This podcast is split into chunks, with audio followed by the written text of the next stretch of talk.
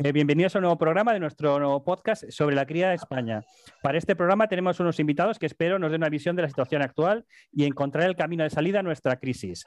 Hoy han venido Jorge Vázquez, propietario de Yeguada Valdemunde y gestor del hipódromo Antela. Rafael Manera, que nos va a dar el contrapunto de nuestro desastre con la historia de éxito, que es el trote balear. Miquel del Sue, propietario de Yeguada Cantauri. Bienvenidos. Pues muchas gracias. Eh, vamos a intentar que no nos salga un programa muy apocalíptico. vamos a intentar que no. porque yo estoy deprimidísimo con el tema. Eh, la situación es horrible y me atrevo a decir que incluso que tras varios años eh, que estamos peor que en la época de Sarasola, de después. estamos, cada vez hay menos yeguas, han desaparecido un montón de líneas y este año ha cerrado Torreduero, Milagro ha reducido efectivos a la mínima expresión, la subasta ha sido un desastre y las carreras nacionales apenas tienen partans. Eh, parece que nada funciona y, yo creo que sin cría no podemos dar carreras, que no tiene nada sentido. Eh, la primera pregunta es, ¿debemos tener cría? Hola, ¿qué tal a todos? Y a todos los que escuchen este podcast, que tengan paciencia con nosotros, porque, bueno, tú lo has dicho, la situación no puede ser peor. Yo llevo 30 años y, francamente siempre hemos pensado que estábamos en el fondo y siempre había otro fondo más, más abajo, ¿no? Mm. Eh, lo de ahora es que es prácticamente, bueno, escuchando lo de que la, la cría de los trutones uno se queda asombrado, ¿no? porque nosotros en este momento me parece que este año ha habido ochenta y pico nacimientos en el 2021. Mm. Pero eso es, bueno, es ya ni residual, es, mm. como una anécdota. No, con 80 caballos nacidos este año que, se puede hablar de industria, ¿no? O sea, es decir, no queda prácticamente nadie, los que quedamos es porque tenemos, en fin, demasiado vicio con esto de, de la cría, ¿no? Pero bueno, como tú has comentado, yo creo que ahora mismo eh, entre Yeguada Montañesa y Yeguada eh, Arguero tendrán, no sé, 30, 40 yeguas, o no sé decirte por qué. Arguero tiene 20 para este año, dicen. Por eso te digo que no sé si tendrán 30 o 40 y sumando las de los demás, pues poquito a poquito vas llegando a...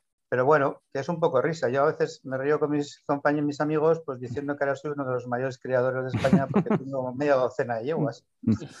Entonces, claro, es pura anécdota, ¿no? Jorge, tú como... Bueno, eh, después de esta presentación tan apocalíptica, que es la, realidad, ¿no? todos estamos en esa situación. Yo analizo un poco la historia de lo que hemos hecho aquí, por, por retomar. ¿no? no llevo tantos años como Miquel, pero bueno, he sumado ahora y son 21 años criando. Por nuestras manos han pasado unas 20 yeguas. El año pasado prácticamente no hemos hecho nada. Este año tenemos dos yeguas de cría. Algo haremos, pero lo haremos por amor al arte, porque nos gusta la cría del pura sangre inglés. Desde un punto de vista económico, productivo, comercial o como queramos llamarle, pues, pues estamos totalmente desubicados. yo estaba analizando ahora el resultado de lo que son las cartas de cubrición que se dieron hoy, ¿no? no sé si entrar ahora en este tema o... Sí, sí, entra lo que quieras. Bueno, me llama la atención que, bueno, que de, 20 sementales que se regalan las cubriciones prácticamente, lo cual no lo considero una buena cosa, el que se regalen las cubriciones, porque al que tiene sementales lo que está haciendo es perdiendo capacidad de, poder vender su, su, semen, por así decirlo. Esto no nos favorece a, a, los que tenemos sementales, evidentemente. De hecho, y por poner un caso concreto, Veo aquí uno, alguno que es posible cliente nuestro. Nosotros tenemos hoy solo a Nelson como, como semental. Bueno, pues ahora le ha tocado una cubrición aquí, evidentemente lo perdemos. Esto no nos ayuda económicamente. Genéticamente la cría española pues seguro que le favorece. Por otra parte, las cubriciones de más valor o de más caché o mejores líneas genéticas que estoy viendo en, en esta oferta, bueno, están en el extranjero, evidentemente pero son precisamente las que no se han cubierto, salvo una que se ha cubierto eh, con Refa Pazoki de Rosemán en, Irlanda. El resto pues han quedado eh, desiertas, por así decirlo. Esto es un dato, en este caso yo creo que, negativo, más negativo de lo, de lo que podíamos esperar. Y ya se ha visto reflejado en la baja cantidad de, de nacimientos o de registros que ha habido este año, como apuntaba antes Miquel, que creo que eran 88. Por otra parte, bueno, mm, afortunadamente eh, nos gusta criar y ahora estamos haciendo también incursiones dentro de lo que es la cría del trote. Y yo tengo que ponerla, ya sé que está ahí Rafael, tengo que ponerla como, como ejemplo de, de, bueno, de que tiene un mejor planteamiento por eso viene. Son el ejemplo virtuoso de que en España se puede hacer mejor. Bueno, pues confiando a los que les va saliendo bien, pues igual consigamos realizar alguna cosa, aunque lo veo complicado. Rafael, que nos, nos hable un poco cómo, cómo ha ido. Porque yo entiendo que en principio se, se importaban caballos franceses y en algún momento decidís criar. ¿Y cómo habéis logrado esa transición, que es la que tendremos que ir nosotros? Bueno, sí. Uh primeramente, buenas tardes a todos. Hay gente que no, no, había, no había visto nunca, que nos hablamos por primera vez, pero bueno, encantado de, que me invitéis a estas, estas charlas. Nosotros sí venimos principalmente de la importación de, caballos trotados francés, pero también uh, de mucha sangre uh, americana, del trotador americano, ¿no? Uh, siempre se ha dicho, siempre se ha pensado que a nivel, a nivel mundial y a nivel europeo principalmente, que la mezcla del trotador francés con sangre americana pues da muy buenos frutos. ¿no?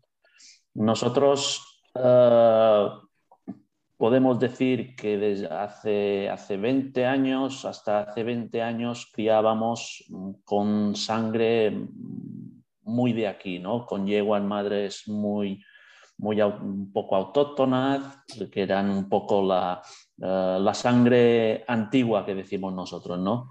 Después, desde hace 20 años, pues sí que se empezó a trabajar bastante con la inseminación artificial y en la mejora genética de las yeguas madres. Si hasta mm, aquel entonces las buenas yeguas de cría eran las importadas, ahora, hoy por hoy, ya yeguas madres nacionales que ya, ya llevan dos o tres generaciones de, de ser inseminadas por, por, sementales internacionales que ya están dando muy buenos frutos ¿no?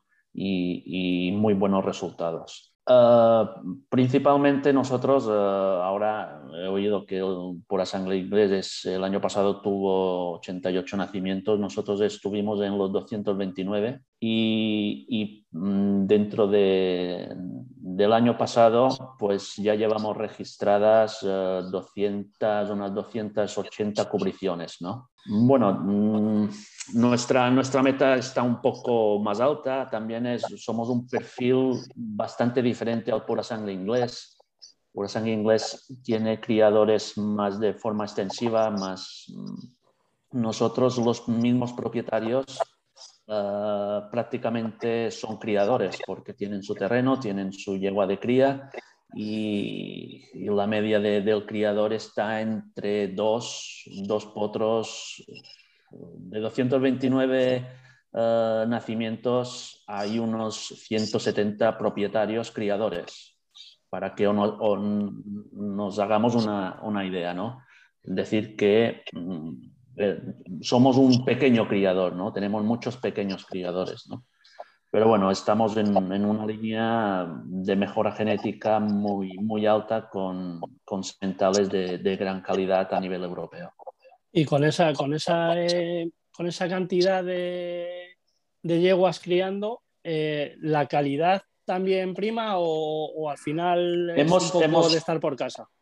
No, es, hemos estado, uh, estamos en unos números de estamos, uh, diríamos, uh, analizando la cría de actual con la de hace 20 años. Si hace 20 años estábamos en una media de 40-45% de potros en pista, ahora pasamos el 60%. El 60% de, los potros que nacen pues salen a pista. Y es un, es, es un, buen dato comparado con, con otros países, ¿no? Uh, es un dato. ¿Daría para salir a, fuera de España o no? Bueno, uh, de tanto en cuanto tenemos algún producto que sí que sale a competir fuera, ¿no? Es, es muy difícil, es muy difícil salir fuera. Nosotros principalmente tenemos muy, muy buenas relaciones y muchos contactos en, en Francia. Y, ahora, por ejemplo, sí que ha salido, ha salido un, caballo muy interesante de seis años que Gin Tony Durán, que aquí lo ha ganado todo, ha ganado el Gran Premio Nacional, el Gran Premio de los cuatro años y el Gran Premio de los cinco años, y ahora sí que se, mm, se ha ido a Francia, ha hecho un par de carreras, en cada carrera ha batido su récord y ha corrido a un gran nivel, pero es que el, nivel de allí es, es, es altísimo, ¿no? Y sí que tuvimos hace, hace un par de años el, el caballo Treble, que es, eh, conocemos todos. Es el mejor de todos los tiempos, que es un caballo que llegó casi, rozó los 700.000 euros en, en, ganancias, corriendo en trote, que, que, no son las mismas ganancias que en, en el galope, pero ganó mm, dos veces un grupo 1 en, en, Finlandia y, y, ganó un grupo 3 que es el Prix de Luxemburgo, que está considerado prácticamente, es grupo 3, pero es, es de un altísimo nivel, que, que, es la consolación del Prix d'Amérique que se ha disputado el, este fin de semana. ¿no? Pero sí que salen, salen algún, algunos caballos y, y también tenemos que ahora también nos está dando sus frutos un acuerdo con, con Letrot para la cría del caballo trotador francés, un caballo nacido en España, uh, es con, con, con, un semental autorizado trotador francés y una madre autorizada trotador francés, también se escribe, se escribe como trotador francés y puede competir en, en Francia y ya hay potros de, de, dos y tres años que están dando buenos resultados y que prometen, ¿no? Y esto es un incentivo más mm. para la cría, de, para el criador. ¿no? Sí, sí, está claro. Y, y en cuanto al, al, llamámosle cataclismo de, de, la cría nacional del PSI, eh, ¿qué pensáis? Hombre, eh, hoy estamos con, con, varios que sois criadores, pero ¿cría sí o cría no? ¿Es importante que haya cría o, o no lo es? Y hay que tratar de activarla o hacer como otros países que no hay cría y dejarla caer? Ah, bueno, voy a intervenir yo si queréis. Eh, yo creo que el problema es que en España nunca se ha considerado la cría de pura sangre inglés como una industria. Es decir, siempre ha sido más el, el capricho, afición eh, de, y algunos otros locos que no tenían quizás los medios para hacerlo y lo hacían pues por vocación y siempre ha sido, pues eso, un, un, una cosa que se hacía totalmente por, por hobby, ¿no? Eh, la rentabilidad ha, ha, sido nula, pero, pero, pero siempre. En los, los, últimos años lo que ha habido es, eh, digamos, la globalización ha hecho que lo que antiguamente se hacía poco, importar caballos fundamentalmente, o sea, en porcentaje, nosotros lo conocíamos un poquito más porque yo vivo, en San Sebastián y estaba lo de la frontera y teníamos un poco más de trato, pero la realidad es que a veces eh, cuando le oía antes hablar a Racel me recordaba un poco la situación de hace muchos años, ¿no? donde el mercado interno español pues, se, se, abastecía mucho de los productos criados en España, con las grandes yeguadas como Torreduero, bueno, en su momento Pereira, todos los que había, ¿no? Yeguada de Ulzama.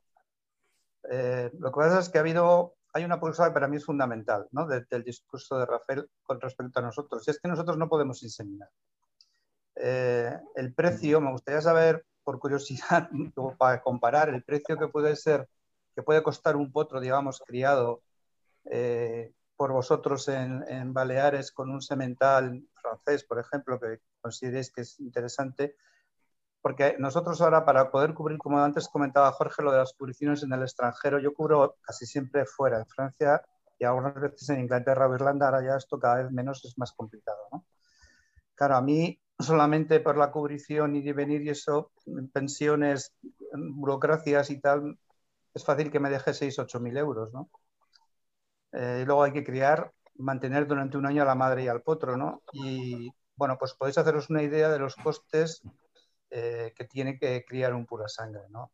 Con 10.000 euros normalmente andas mal para, para rentabilizarlo. Claro, yo no sé eso eh, en clave de trotón, si eso es mucho poco o, o cómo, lo, cómo tenéis vosotros los números. ¿no? Bueno, los números mm, en en el trote la verdad es que no son tan altos. Uh, tenemos la facilidad de poder inseminar, de traer semen congelado e inseminar y fácilmente puedes encontrar eh, sementales de buena calidad entre 1.500 y 2.500, 3.000 euros eh, que puedes inseminar tu propia yegua. ¿no?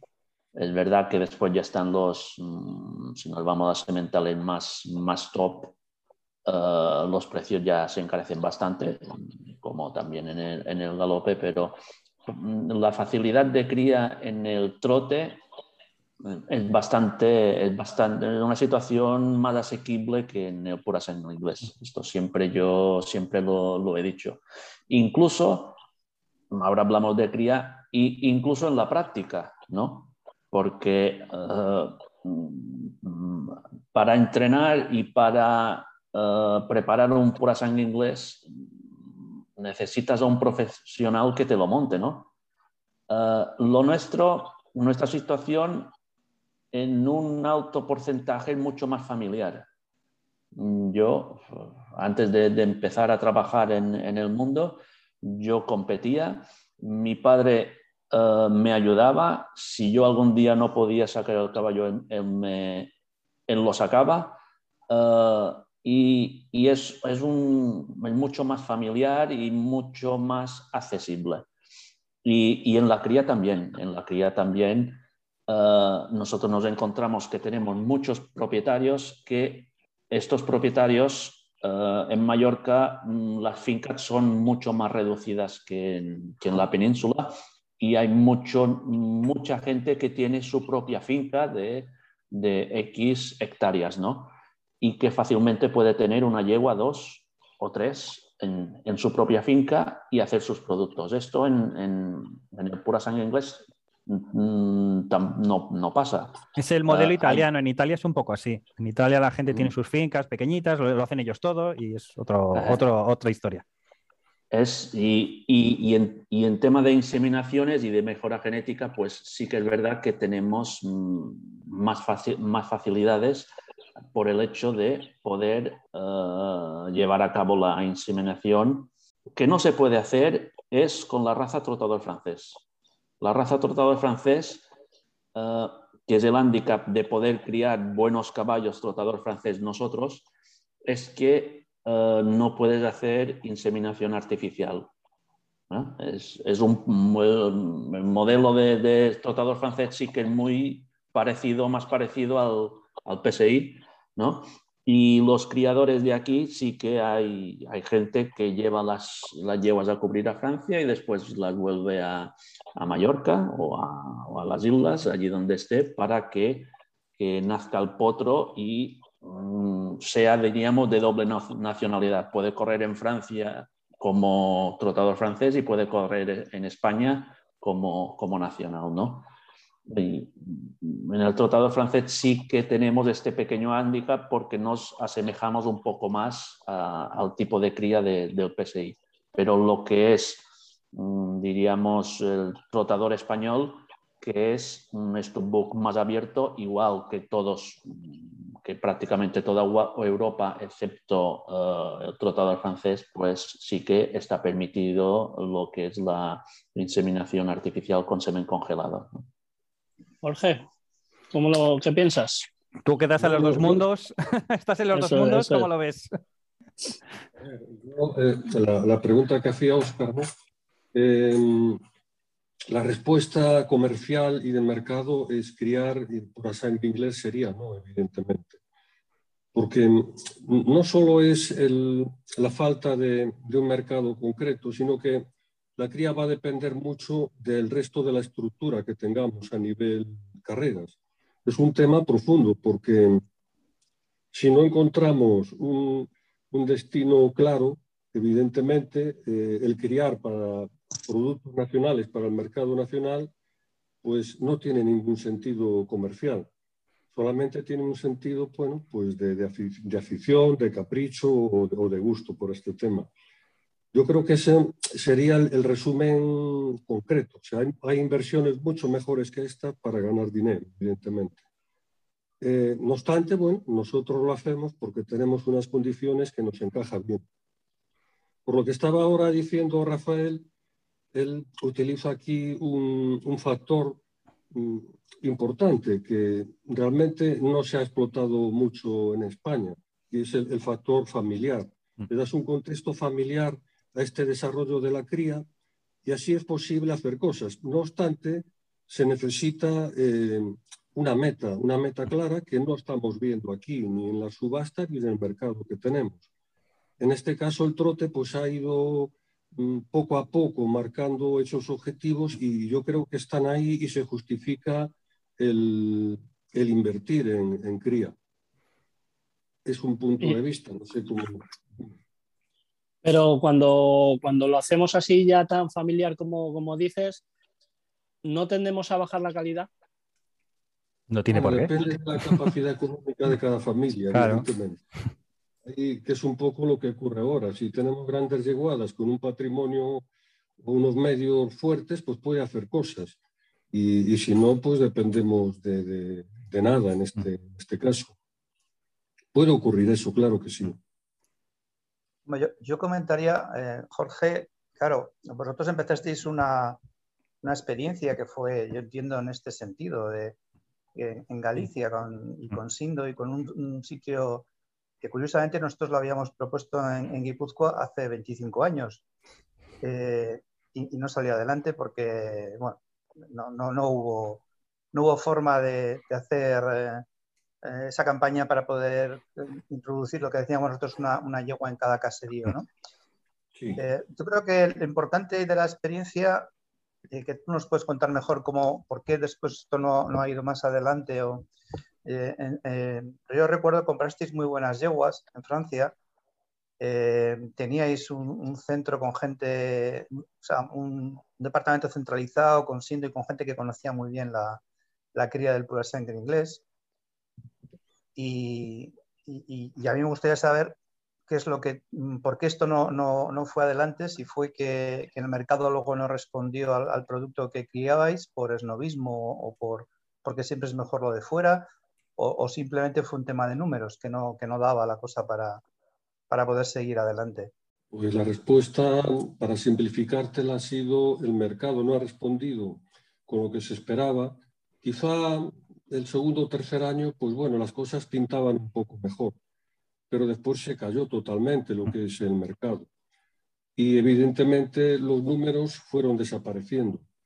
Aunque el plan que tenía la Diputación de era un plan un poco similar a, este tema familiar, pues cada criador podía optar a una o dos yeguas y tenía un asesoramiento técnico eh, ya más especializado, con gente más experta. Así es como nos hemos formado nosotros. O sea, yo soy descendiente o heredero de, ese plan, o, por lo menos de lo que queda.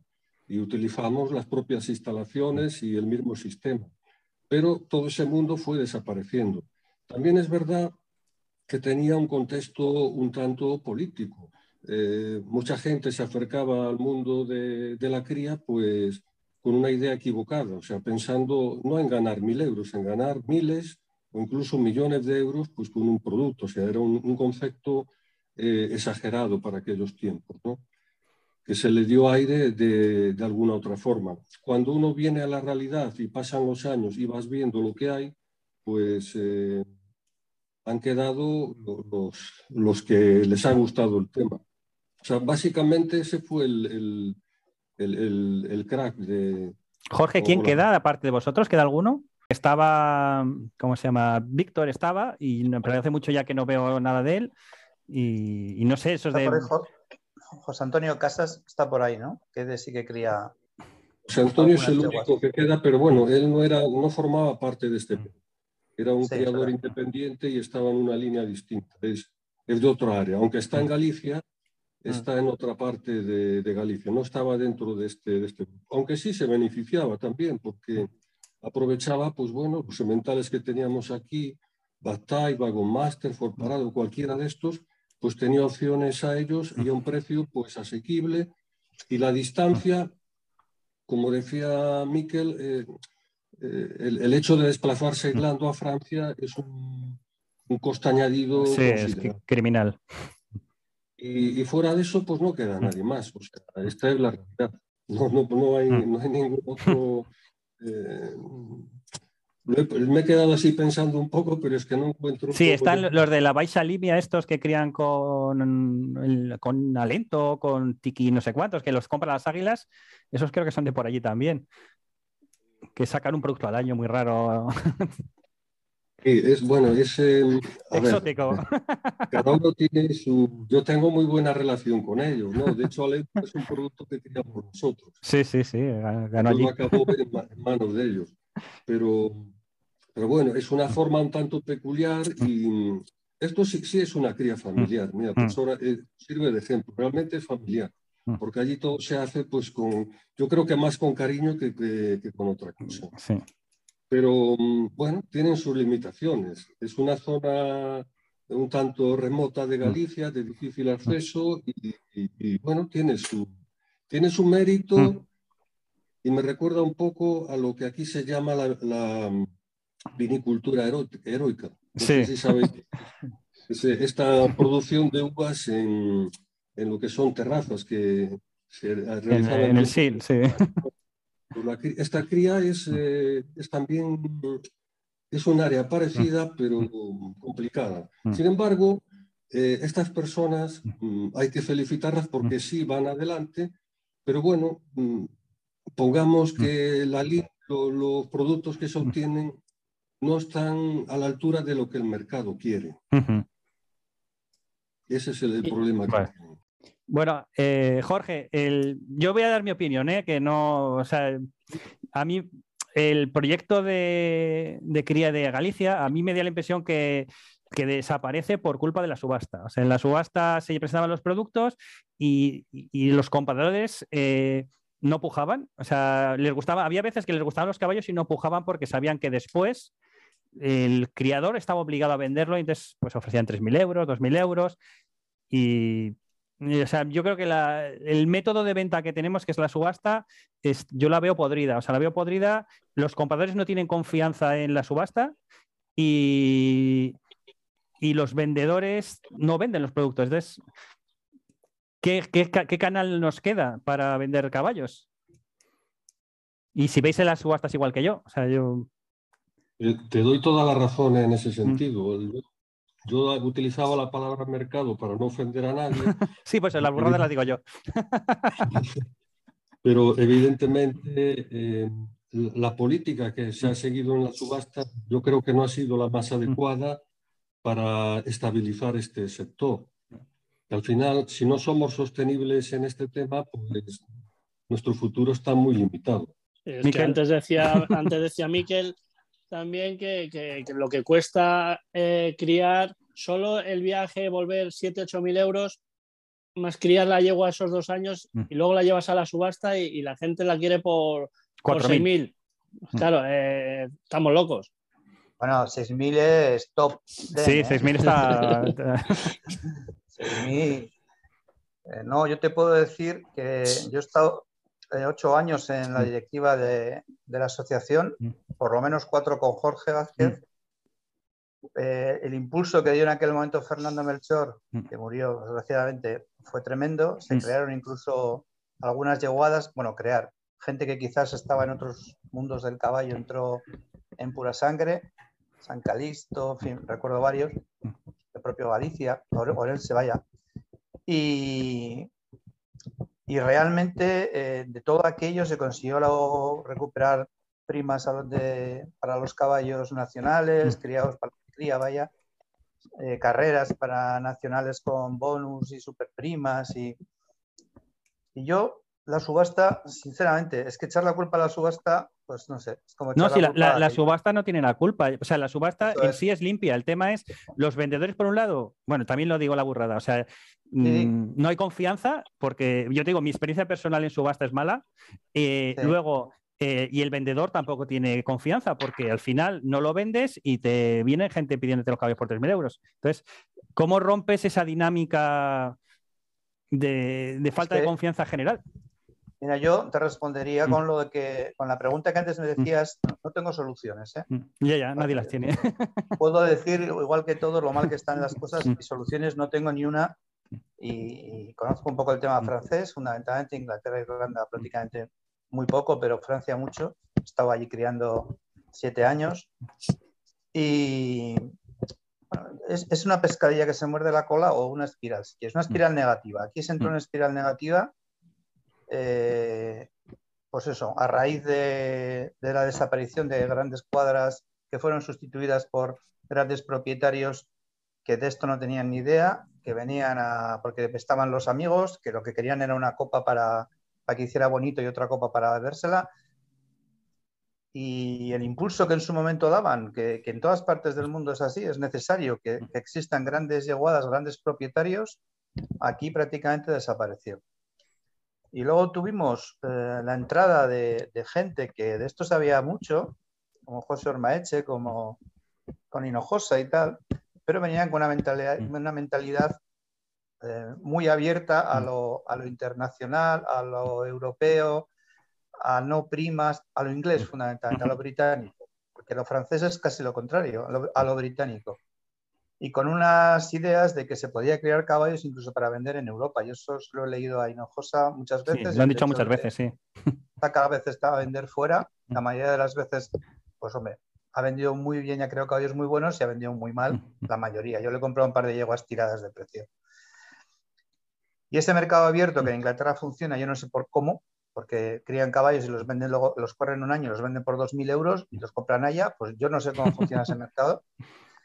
Eh, pero aquí el mercado que conozco es el francés, está súper protegido, súper primado, eh, con un montón de carreras paranacionales, con un montón de hipódromos que me recuerda más a la situación de casi de que comentaba Rafael de las Islas Baleares, ¿no? que casi corren solamente los de la zona, en unas condiciones completamente distintas. Igual que podrías preguntar a los preparadores que ahora están corriendo en Francia, fundamentalmente gente mm. como Miguel Alonso o como Sergio Vidal antes y tal, que se crea un microcosmos de caballitos que corren con valores bajos mm. en carreras de, poco, de poca calidad respecto mm. a, lo que es aquí queremos, que son todo el mundo quiere un caballo mm. para el nacional, un caballo para, correr la Copa de Oro. Bueno, y eso es una industria que funciona y funciona fundamentalmente porque hay juego. Y como hay juego, hay dinero. Y como hay dinero, el dinero luego se puede hacer mejor, se puede repartir peor, pero hay dinero. Aquí no hay dinero. Aquí no, no, existe ese dinero, no hay entradas de dinero. Eh, eh, entonces, todo el sector eh, va hacia abajo y contra más, digamos, bajas en la escalera hasta llegar a los criadores, pues, pues peor, porque al fin y al cabo, decía recientemente en un tuit de Manu Cid que, joder, ¿para qué vas a criar si puedes comprar en Europa caballos desde 2.000 hasta 30.000 y, y, bueno, y te puede hasta funcionar bien, ¿no? En algunos mm. casos. ¿Para qué vas a criar o para qué vas a ir a comprar al criador español que presenta en una subasta 80 caballos, mm. por ejemplo, cuando vas a Tattersall ya hay 800? Mm. Pero yo creo que la, respuesta es muy fácil. O sea, la, la, defensa de la cría es que vivimos de una subvención, esa subvención depende de. O sea, al principio la, ligábamos a quedábamos muchos puestos de trabajo, había y eso ha desaparecido. O sea, como, como, alguien se ponga a mirar cuánta gente vive de las carreras de caballos, es muy poca, ha desaparecido toda la cría. Eh, si coges el primer catálogo de la reapertura, había seguramente 30 criadores más de los que hay ahora. O sea, ha desaparecido.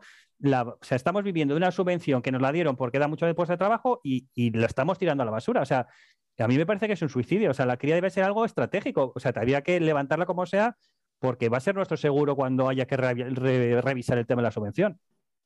Sí, pero yo te vuelvo a decir lo mismo, es que como tenemos un, sector de personas mm. que piensan que todo mm. esto tiene que funcionar mm. como, eh, como el capitalismo duro, ¿no? O sea, ni subvenciones, ni primas, ni nada, y que esto podía funcionar, pues, eh, y podría, pero es que lo, que falta es que si el dinero no viene de subvenciones ni mm. prima, o sea, que al fin y al cabo todo viene en el mismo sitio, ¿no? Si no viene del Estado, si no mm. viene de alguna manera de la protección de lo nacional, pues tiene que venir de los juegos, mm. evidentemente, porque es que no yo no conozco otro canal, a no ser que aparezca un mecenas, o sea, no, no existen canales de, de, de, de, meter dinero, digamos, en una actividad.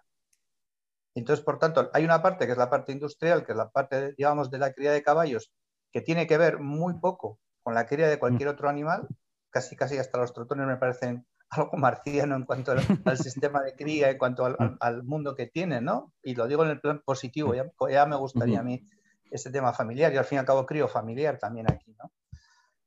Pero la realidad es que este tinglao que está montado eh, también es cierto que en España, yo no sé cómo es la afición a los trotones y los aficionados a los trotones, ¿no? Pero aquí vivimos de una afición fundamentalmente radicada en Madrid que está formada en muchos casos por, los, propietarios, concretamente por gente que tiene o ha manejado mucho dinero.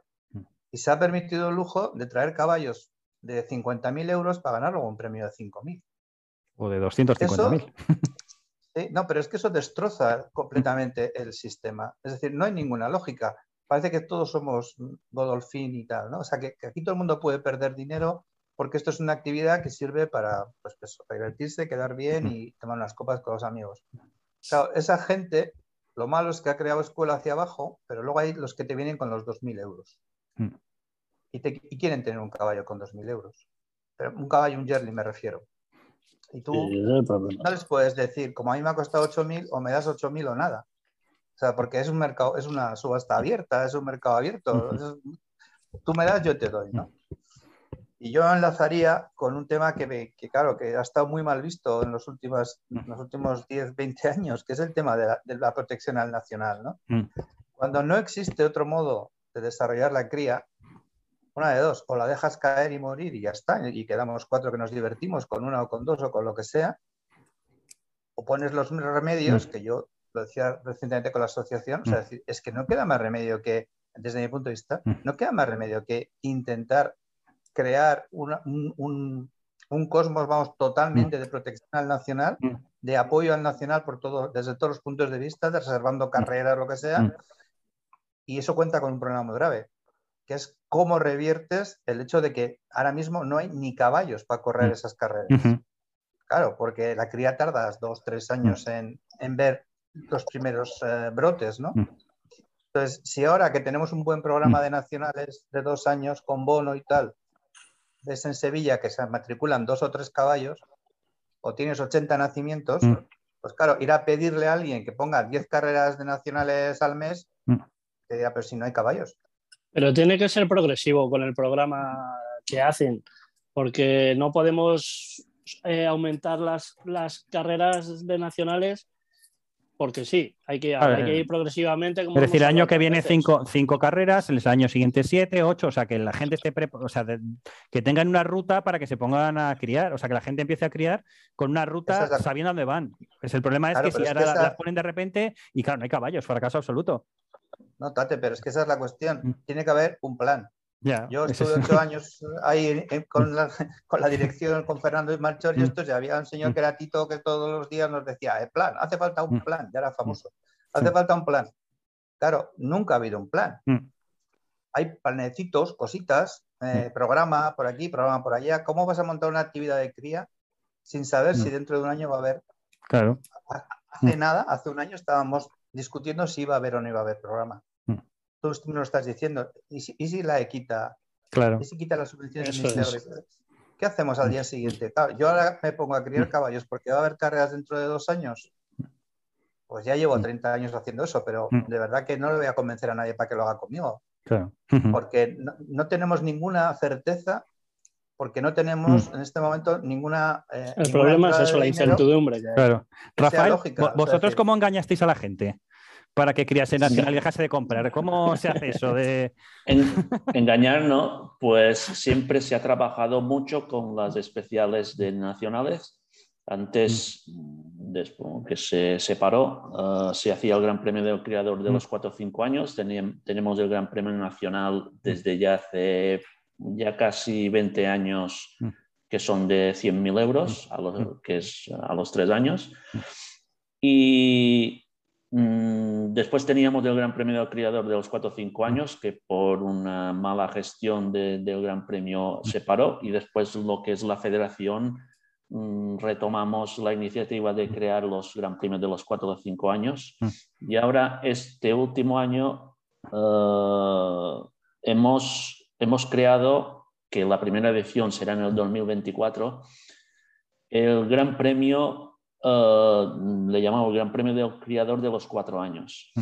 Esto va a tener una aportación eh, económica de la propia federación, una aportación del gobierno de, Mallorca, porque se va a disputar en Son Pardo, y después Eh, ahora, hasta el 31 de, marzo, los, propietarios van a pagar una cuota de, para poder acceder al Gran Premio y mm. cada año van a pagar una cuota. Y esta cuota se va a añadir mm. al premio. A la bolsa, sí. Mm. A la bolsa del premio final, eh, con el objetivo de, de conseguir 60, 70 mil euros para la final del Gran Premio de los cuatro años, que eh, la primera edición de este sistema se va a disputar en, el 2024. ¿no? Nosotros sí que tenemos una total implicación con el Producto Nacional. Mm, decir que el año pasado compitieron 937 caballos en, trote, en carrera oficial. Mm. De los 937, 633 fueron nacionales. Mm y después unos 303 o 4, eh, diríamos, importados. Principalmente un trotador francés. El, después de los otros países es un valor residual porque al hacer, mm, con el hecho de organizar carreras con apuesta internacional a través de PMU, tenemos un acuerdo con Letrot para también organizar carreras para caballos trotador francés. Mm, por este motivo, la importación de caballos de, competición prácticamente el 99 son trotadores franceses, ¿no? Pero sí que tenemos una implicación máxima con, la cría y para eh, que un producto no solo tenga el criterio de los dos años, el Gran Premio Nacional que es a los tres, sino que después de esta edad tenga, pueda tener objetivos Incluso hace tres años que organizamos el Gran Premio de la Federación Balear de Trote, que es para eh, cuatro y más años. Es otro gran premio eh, para aquellos caballos o aquellos propietarios que no han querido exprimir el producto a los dos y tres años, después sí que tenga, tenga un gran premio, sí. y tengan su gran premio y tengan su, objetivo. Y, y, la verdad que con, con, estas iniciativas pues hemos, hemos potenciado mm. bastante la cría y también principalmente eh, estamos organizando lo que es un torneo trotador francés exclusivo para yeguas trotador francés. Y también tenemos un gran premio a los tres años para, uh, para yeguas, únicamente para, para yeguas. Y esto sí que nos da, nos da más margen para que, los diferentes propietarios y criadores pues tengan sus, sus objetivos. Si tienen mm. caballos de precoces, pues a por el Gran Premio y si no, pues después del Gran Premio también hay vida. No, no, no tenemos que, parar estas carreras importantes de, productos nacionales a los tres años. Después de los tres años tienen que tener objetivos. ¿no? Y bueno, a, a través de, de, estas iniciativas, pues sí que hemos ido potenciando eh, lo que es la mm. cría, porque mm, sí que tuvimos una bajada del 2010 al 2015 que bajamos entre 100, estuvimos un par de años entre 180 y 200 nacimientos, mm. pero ya después de 2014-2015 ya hemos vuelto a pasar los 200 y, y, y bueno, números, incluso en 2020 eh, tuvimos 260 nacimientos. ¿no? Y, bueno, sí que se nota en, en, las pistas porque tienen mm. mucho más margen para organizar carreras de caballos nacionales. Mm. Claro, es que el programa... Sí, pero nada, di, di, No, perdona, pero es que claro, oyéndole a Rafael, eh, fíjate que nosotros, en cuanto a lo que está hablando del programa, podríamos decir que tenemos lo mismo. Es decir, bueno, incluso yo diría que para nosotros es habitual que haya carreras para yeguas, para mm. yeguas de cuatro años y más, que haya... La pregunta es ¿Qué porcentaje de carreras están reservadas a caballos nacionales en el programa de, las Islas Baleares? Sobre el 60%. El 60% está, uh, está incluso yo diría que más, ¿no? Hmm. Pero habrá una jornada de ocho carreras en, en Son Pardo, en Manacor, eh, mínimo cinco son de nacionales y las otras son de internacionales. Es que con esto se acaba la, historia. Claro.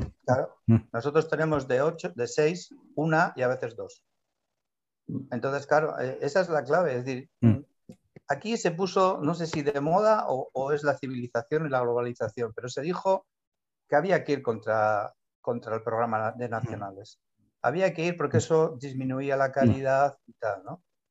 Eh, para mí, que yo en su momento pude estar más o menos de acuerdo, mm. porque tampoco le daba muchas vueltas a estas mm. cosas, tenía mi, mm. trabajo, mis hijos y mis cosas, ¿no? Ahora tengo más tiempo para pensar. Pues realmente nos cargamos el tema de la cría, porque no teníamos un sustitutivo para animar a los, a los compradores, porque esto todo, todo al final es, ¿por qué me compra un, un propietario español o chino, pero sobre todo español, un caballo nacional?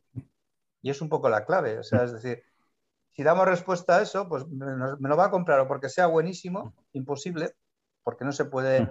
eh, competir con Francia, Irlanda, Inglaterra, que tienen miles de nacimientos al año contra 100 o 200. Mm. Y la otra cosa es, hombre, pues porque el propietario sabe que el caballo nacional va a tener todos los días tres o cuatro pruebas de mm. tres o cuatro carreras reservadas. Ya verás cómo empezamos a vender caballo nacional.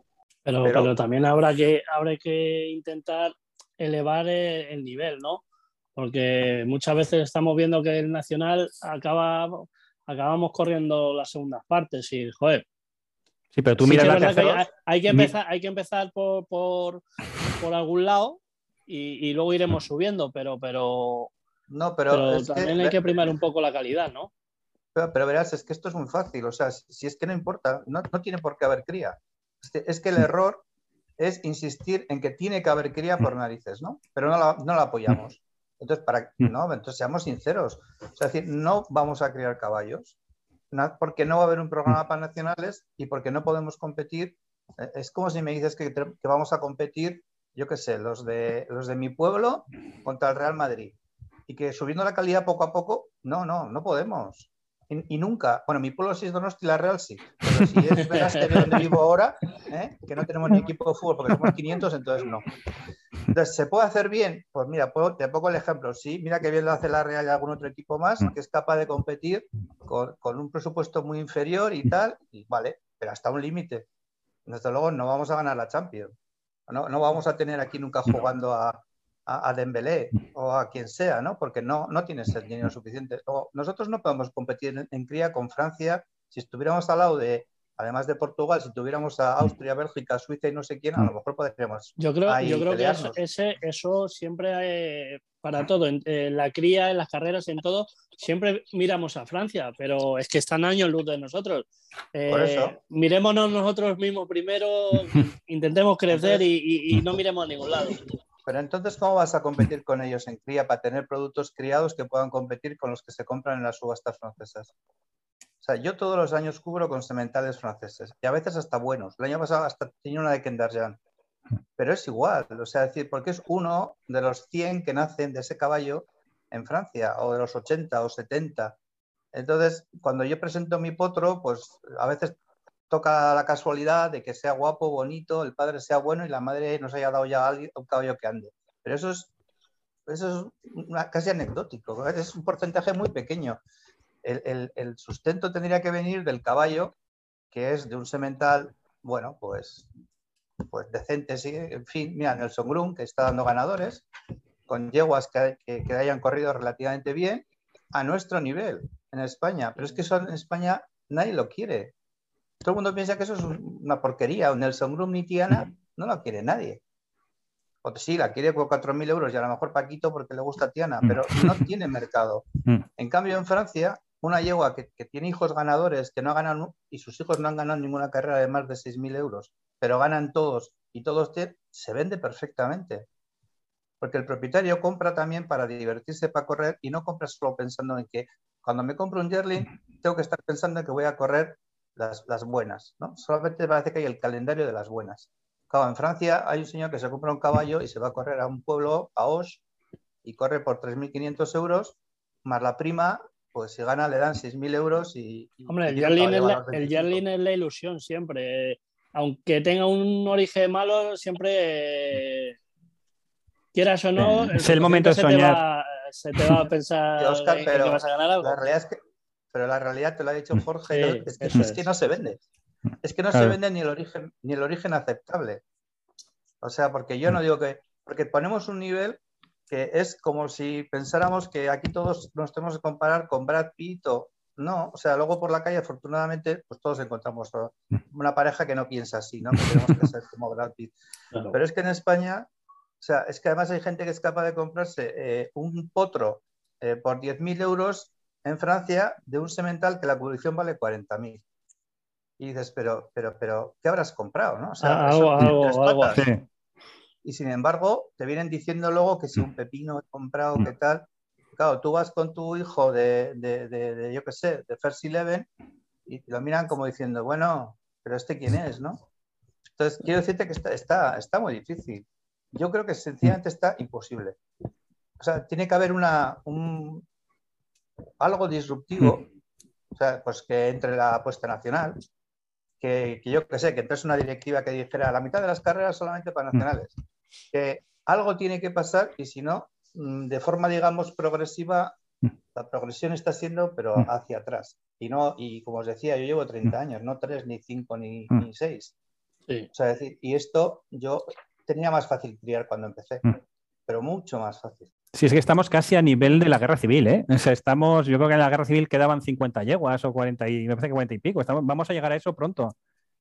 Pero yo creo también mucho que, el que vayamos a y estemos como estamos es porque el propietario ha cambiado. Eh, ahora no está el típico propietario, propietario de mm. verdad de estos de los de antes, porque eh, antes ganaban, todo el mundo compraba mm. yearlings, sean eh, nacionales o importados, y, esos eran los que ganaban los grandes premios y los que mm. estaban ahí. Hoy en día estamos acostumbrándonos a comprar caballitos de 1.000 euros, de 2.000 o de 3.000 en, en Irlanda y, también el nivel nuestro baja por eso, ¿no? Bueno, yo te diría lo mismo que te, perdona que esté acaparando la conversación, pero te diría lo que te decía antes de cuando, cuando en el fútbol de repente pues se abrieron las fronteras, ¿no? Mm. La famosa ley Bosman. Mm pues entonces ya dejas de tener un producto competitivo porque puede venir cualquiera. Y entonces te viene un señor de, cualquier país, que no quiero menospreciar a ninguno, mm. pero te viene gente y te vienen por, unas fichas y por unas cantidades pues ridículas en comparación con lo que cobraba un jugador de fútbol entonces aquí, ¿no? Porque no había dónde elegir. Y, porque los buenos equipos lo que hacían era quitarles a los otros mm. también nacionales, digamos, ¿no? Venía el Barcelona y al Real y al Atleti nos dejaba en bolas. Y claro, al abrirse las fronteras, al abrirse, al, ser fácil comprar caballos y vas donde hay muchos que por tanto puedes comprar baratos porque hay muchos. O sea, es, que si no, no, el producto nacional es que lo, vemos como malo directamente. Pero contra eso. Claro, es que contra esta. yo los compradores no puedo. Mm. Yo cuando veo a veces los precios, ¿no? De unos otros y otros, no te voy a hablar de los que están mm. inflados, de los que se los compran unos a sí mismos, mm. sino de, otros normales y dices, yo no sé para qué me gasto el dinero en ir a mm. comprar, en, ir a cubrir, en ir a tal, y, puedo presentar un currículum de que tengo caballos creados por mí, entre buenos y muy buenos, algunos y otros muy malos, claro, ¿no? Pero quiero decir que... Y no sirve de nada. No, no sirve absolutamente de nada. Pero bueno, yo de eso no quiero quejarme, porque me parece una. Sí, es una queja, es una queja inútil, pero bueno, hay que. Sí, no, hay que marcarlo, prefiero, Prefiero pensar que, bueno, que oye, que todo el mundo ahora tiene acceso a, ir a comprar caballos. Eh, antes, pues bueno, era un poquito más sofisticado, digamos, el tema, pero ahora es que además tenemos gente que lo hace bien eh, que no les podemos echar del país, a, un par de ellos que compran bien en Francia y en Inglaterra y, que apenas compran en España o, no compran nada en España. Mm. Entonces, pero, pero no compran porque a lo mejor el, programa no les está llamando a comprar. Bueno, pero tú mismo decías antes que no, no podemos programar mucho para nacionales. Entonces, si no podemos programar mucho para nacionales, no compramos nacionales. Y si no compramos nacionales, no criamos. Y eso es No, pero yo, yo lo que digo es eh, seguir eh, intentando fomentar el nacional, pero tenemos que ir muy progresivamente, muy poco a poco, por lo que decías de, que eh, criar un caballo te lleva dos años. Entonces, poco a poco ir, subiendo esas carreras. Pero tiene que haber un cambio, algo. Tiene que haber algo que, no, tiene que haber una, apuesta decidida por el tema. O sea, o se hace una apuesta decidida o desaparece. Es la. Pero ¿quién tiene que mover ¿Quién tiene que mover primero? A ver, yo digo la Asociación de Hipódromos. Venga. Yo creo que sí, yo creo que, se tiene nos tenemos que juntar todos y decir, mira, tenemos que tirar todos para adelante y pues habrá que patrocinar las carreras nacionales, hay que poner tantas. El Gran Premio Nacional hay que dignificarlo porque se le da, se le ha ninguneado, las Copas de Creadores igual, o sea, tienes que dignificar las carreras porque si no, no tienen, no tienen interés. O sea, ahora mismo es que, mm, vamos, mm, antes ganar el Gran Premio Nacional era, era un gran premio y ahora se considera como pues una carrerita más, una preparatoria, una, una carrera, una carrera nacional cualquiera, sí, sí, No, no, pero el Gran Premio Nacional era la carrera y hace muchos años que no lo es. Ahora mismo es pues, una carrera que la mueven de sitio, no saben qué hacer con ella. Ahora dicen que sí, caballos de cuatro años. Es que, y es nuestra carrera más antigua, pero da igual, no. Jorge, ¿tú quién piensas que, que tendría que mover ficha? Estoy pensando, pero no, no encuentro. Me quedo un poco en el planteamiento de, de Mikkel, que mm, tiene que romper algo, no sé lo que. Soluciones no tenemos, pero, pero tiene que ser quizá de una forma drástica, pero no veo ese, ese germen o esa semilla en, en el tour actual, en, por lo menos en los actuales dirigentes, no, no veo el plan. O sea, veo pues intereses más particulares de cada uno, que bueno, cada uno tiene los que tiene, pero no, no veo nada más. Y en realidad los que están al frente de, estas asociaciones, ya sea Jockey Club, criadores o hipódromos, de alguna forma son los que tendrían que presentar esos planes. No digo que lo hagan ellos, que pueden encontrar gente muy, muy instruida para, para plantearlo, pero si ellos no mueven esa, esa, pieza, el resto no tenemos espacio en este, en este juego. Claramente, yo no, no, lo veo, no lo veo. Aprovecho. Eh, sí, dime, dime. No, no, no, perdona, perdona.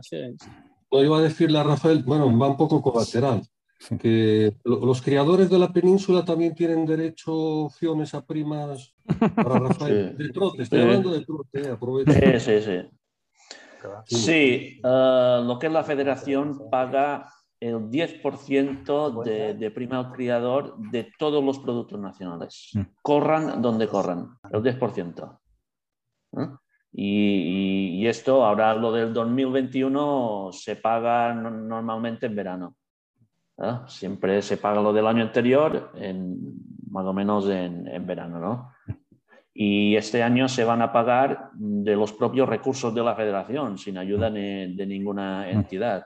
Sí, eso es lo que te iba a preguntar yo. 130 mil euros en primas al criador. Y es... bien, perfecto. No, decía, en el caso ahora de, de la prima que teníamos los criadores, bueno, puede ser anecdótica para algunos, pero es un aliciente más, ¿no? Mm. Que se estaban repartiendo 100.000 euros al año, bueno, pues eso que yo sepa, hasta ahora se ha perdido totalmente, o sea que ha dado un paso atrás eh, total. Aunque bueno, eso es un poco también... ¿Cómo que se ha perdido? Perdona, Jorge, no se ha perdido, ¿no? Sí, la, la, eh, lo que daba el ministerio ha desaparecido, ya no existe. Sí. La, este, este, sí. O sea, antes el, año había... pasado hemos, el año pasado hemos cobrado prima de criadores. Sí, este año no se ha, este año no se ha renovado. O sea, la del 2021 no la, hay, la, la, del Ministerio de, de Agricultura. Esa de, de Agricultura. Sí, como se llame ahora. Del 21 al 22 ya no hay, en el 22 ya no, ya no se va a dar la, prima. El año pasado se salvó de milagro, no muy bien cómo, y este año no hay. Estoy, estoy preguntando, tengo, tengo informantes dentro a ver qué me cuentan. No, fíjate, es que, es que desgraciadamente la Asociación de Criadores no informa absolutamente de nada. Me gustaría que hubiera estado aquí para, entre otras cosas, decir por qué no nos enteramos absolutamente de nada. Hmm. Porque como casi todas las mm. asociaciones del, mundo del tour eh, son opacas y, hay poca, hay poco, poca mm. información hacia, hacia los socios y mm. hacia los interesados. Increíble. Vuelvo a Rafael, si estos 130.000 euros que dices que tenéis de prima, eh, ¿te he entendido que los pone la federación o, son del Ministerio de Agricultura? No, no, no, la, propia federación. Sí, fondos propios. Son fondos propios de, la federación que, que en vez de, subir premios a, la, mm. carreras, pues se hace una reserva de, este, mm. de, dinero de las apuestas mm. internacionales para promocionar la cría. Y además siempre eh, para el criador, aunque sean cantidades pequeñas, siempre son bienvenidas, porque si uno cobra 500 euros, si cobra 1000, si cobra 2000, los criadores todos creo que somos de la misma pasta, somos tan fanáticos que lo reinvertimos. Ahí tienes una de las soluciones. Ahí tienes una y, de las soluciones. Y, es, es, la base, es, es, es lo, lo, de las primas, yo creo que es la base porque uh, el criador a, fina, a, final de año pues, uh, pues hace números y dice, bueno, este año pues he avanzado este dinero, pues voy a hacer esta otra inseminación. Y esto funciona así, ¿no? Y, después, también para, para, el tema de, la cría, nuestras carreras mm. eh, más importantes de mm. nuestro calendario son para caballos nacionales. Mm. las carreras importantes para caballos internacionales son muy pocas. Eh, está la final del torneo trotador francés, que son 25.000 euros. Y después está, está una que al final corren muy pocos caballos de aquí, porque vienen, que es el Grand Prix de Baleares, que cuando vienen nueve caballos trotador francés entrenados en Francia en avión para competir en esta carrera. Pero estas son las dos carreras que tienen de, de más dotación. No, no, no. Es que no tienen el calendario de carreras importantes para caballos internacionales. Es, aquí es reducido, ¿no? En cambio, te encuentras el calendario para carreras de caballos nacionales que es, bastante amplio y no está, eh, son las, las mejor dotadas del calendario. Dais un poco de asco, ¿eh? y, esto, para nosotros es, es, sagrado, ¿no? Y es lo eh. que intentamos proteger. Y, es, y al final, para nosotros, también porque en lo que es el hipódromo es de gestión de, de Son Pardo, es de gestión del gobierno de, de, Mallorca, es nuestra justificación, es tener esta actividad sobre el producto nacional, eh, porque invitar, a, por ejemplo, a políticos a decir, mira, hacemos el Gran Premio Nacional, ¿y quién corre aquí? No, aquí corren caballos nacidos aquí. Nacidos en España, pero bueno, nacidos aquí, criados aquí y que han crecido en nuestros campos si nosotros ya nos planteásemos uh, delante del político del que tenemos que involucrar en, en, nuestra idea, y le decimos, no, estos caballos este ha venido de aquí, este es de allí, este no sé, y no creamos actividad, una actividad en nuestra tierra, pues esto después mm, menos apoyos vamos a tener a nivel político, mm. ¿no? Y, y esta, es nuestra, esta es nuestra base. Si no creas riqueza no tiene sentido, así es que es la de Claro. Es muy fácil, es muy fácil comprar un caballo, un caballo y a tres, cuatro, cinco años y a los tres días correr, comprarlo en Francia, comprarlo donde sea. Pero criar cuesta y el, producto nacional tiene que estar protegido y, y, los criadores tienen que tener sus primas al criador. Esto está claro. Esto es, es, es la base para que todo vaya avanzando. Yo creo que al final aquí ha quedado yo me encantaría que este podcast lo viera todo el mundo, sobre todo todo el mundo de las carreras, porque yo creo que ha quedado muy claro que si no tienes otro sistema mejor, mm. que para mí es el de, tener ingresos por apuestas y estas cosas, pues solamente tienes una salida, que es un modelo, modelo nacional, corriendo el 60% de los mm. premios para, para nacionales. Defender lo tuyo. Es que es lo. hay que defender lo de uno, es que es, si no, nada tiene sentido. O sea, es, pero nosotros no, no, estamos en esa historia. Yo lo que oigo siempre es otras cosas. Eh, mm. calidad, la clase, no sé quién. sí, la, clase de. Miremos ahí. La, sí, la tercera parte de, esta semana de dos hermanas. Ahí hay un montón de caballos comparados importados. Esa, es que esa es la calidad y, y, eso es la mayoría de lo que viene. Pero está claro, si, mm. para, para, criar hace falta que, que, haya mercado. Y para mm. que haya mercado, el propietario tiene que tener un incentivo en comprar. Sobre todo el propietario que, bueno, estaba hablando Jorge, que acabe Jorge, que luego le quiero hacer una pregunta a Rafael. Sí. Pues a, la vista de los datos que nos daba Rafael y bueno, lo que yo más o menos tengo control, eh, yo creo que eh, lo que son la media de premios dentro del mundo del galope eh, es muy superior en general a los premios que se están dando en trote. Hablo mm. en, en general, creo que se dan unos premios pues mm, no sé si la palabra correcta es demasiado altos, pero sí son unos premios en general buenos. Eh, mientras que en el, en el, trote son unos premios, voy a decir la palabra humilde, pero tampoco es así, son buenos premios también, pero los veo como mejor eh, distribuidos. Tienen una distribución que llega más a todos los actores del mundo del tour, un poco a los criadores, a los propietarios, está más repartido. Mientras que en el, En el galope este dinero llega de una forma mayoritaria a, determinados sectores y a otros prácticamente eh, que, son, que son una base fundamental, no les llega nada. Mm. No sé si me he explicado en el... Esto sería, pues, mm, quizá una de las soluciones futuras sea redistribuir los premios que se, están, mm, que se están dando en el mundo del, galope. Creo, creo que es una opción, una solución más. También yo creo que, el, mantenimiento de un caballo, ya no hablamos de la cría, sino del el, que está corriendo, ¿es, ¿es, el mismo en trote que en galope. En galope, un caballo mensual saldrá como 1.500 al mes, con 1.300, 1.500. En trote. En trote no. El mantenimiento es bastante más bajo. Mm, te puedes ir a unos 600, 700 euros al mes. Y en esto también es, es, eh, está una diferencia importante entre los dos sectores. ¿no? Yo no, no, no, sé también mucho el, el, trabajo que se tiene que hacer a un, a un caballo de, del PSI, pero un caballo de trote mm, también es por la facilidad de, de que mm, no tiene que ser una, una persona uh, que, que, todo el día... Un tercero, ¿no? Un tercero. Sí, no, no, y además que te puedes organizar de, en el trote como ya he dicho antes, de, muchas maneras y es mucho más accesible encontrar una persona para, para montar, que al final es, ir con el sulky en el día a día, ¿no?